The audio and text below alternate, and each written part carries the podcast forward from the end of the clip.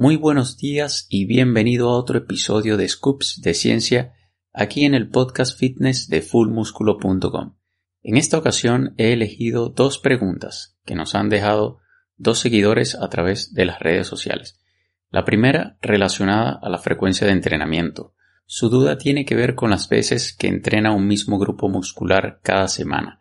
Básicamente ella quiere saber si entrenando más veces un mismo grupo muscular puede obtener mejores resultados.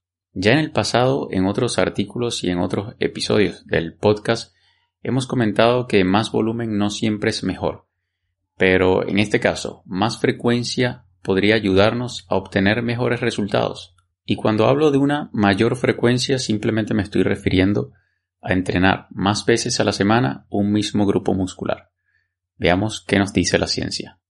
Para poder saber si mayor frecuencia de entrenamiento nos ofrece mejores resultados, habría que comparar dos grupos con la misma cantidad de series por semanas para cada músculo, es decir, igualar el volumen de entrenamiento, y poder ver cuáles serían los efectos a nivel de rendimiento y de composición corporal.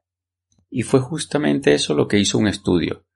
Tomó a 18 hombres, los dividió en dos grupos y entrenaron por seis semanas, a igualdad de volumen de entrenamiento, es decir, con la misma cantidad de series por grupo muscular, se usaron dos tipos de frecuencia. Un grupo entrenó a dos sesiones por semana y otro a cuatro para unos grupos musculares, en este caso el pecho, la espalda y los hombros, mientras en otros se hacían una sesión contra dos sesiones, en este caso para los bíceps, tríceps y piernas.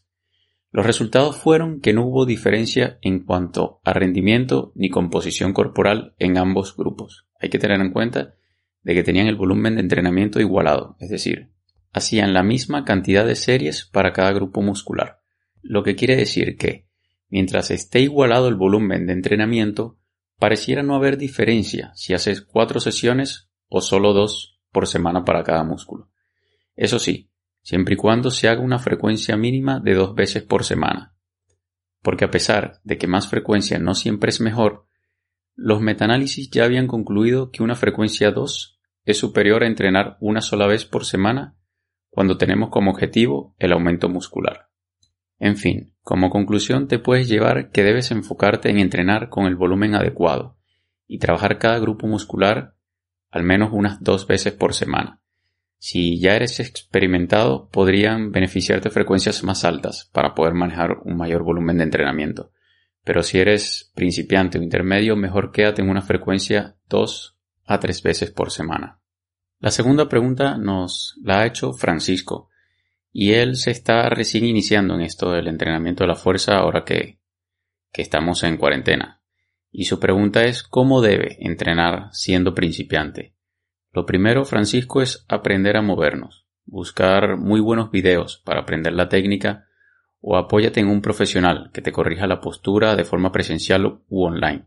Eso es lo que hace nuestro equipo con nuestros asesorados, corregir la postura y verificar que tengan la técnica correcta para los ejercicios. Practica primero con peso corporal, practica empujes, tracciones. Después de un par de semanas que aprendas a moverte bien, puedes pasar a lo que son las máquinas guiadas. Digamos que en este momento de aislamiento y cuarentena, pues seguramente no tendrás acceso a estas máquinas guiadas. Pero si tuvieses acceso a ellas, puedes priorizarlas. Tienes menor riesgo de lesión con este tipo de máquinas y después de poco tiempo puedes empezar a meter pesos libres. Lo primero que vas a conseguir son adaptaciones neuromusculares.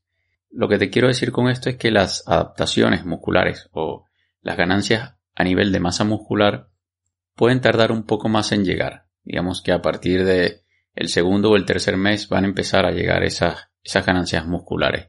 Por eso te pido que tengas paciencia y sé perseverante. Ya cuando pases a usar pesas libres, busca entrenar a una intensidad media, digamos, dejando unas 6 repeticiones en recámara o unas 6 repeticiones para llegar al fallo. Puede que estos conceptos no los entiendas todavía, pero poco a poco los irás comprendiendo. La idea es Entrenar a una intensidad media. Al principio vas a mejorar con cualquier cosa. Eres principiante y no te debes avergonzar de ello. Más bien tienes una ventaja de cara a los intermedios y avanzados y es que vas a mejorar prácticamente con muy poco estímulo, de sesión a sesión y tienes todas las variables a tu favor. Lo principal es aprender la técnica sin meter mucho volumen. Y con volumen me refiero a la cantidad de series que realizas para cada grupo muscular por semana. Una buena estrategia para ti sería una rutina full body de tres veces por semana. No tienes que entrenar 5, 6, 7 días para ver resultados. Recuerda que eres principiante y con muy poco vas a poder progresar y ver resultados. Después de dos o tres meses entrenando de ese modo, podemos enfocarnos en dejar menos repeticiones en recámara, o lo que sería lo mismo a subir la intensidad. Es decir, si antes estabas entrenando a una intensidad de 5 o 6 sobre 10, podemos empezar a entrenar a un 7 o un 9 de 10. Las máquinas guiadas pasan a un segundo plano. Podemos ir subiendo el peso y jugando con el resto de variables, como lo es el rango de movimiento, los tiempos de descanso, e incluso vas a poder meter más volumen, es decir, añadir más series a un mismo grupo muscular. Y cuando no tengas forma de meter más volumen con una rutina full body de tres días, podemos cambiar a una torso-pierna o empuje tracción de cuatro días a la semana, que se haría con una frecuencia 2. En este punto podemos ir aumentando volumen mes a mes en vez de semana a semana.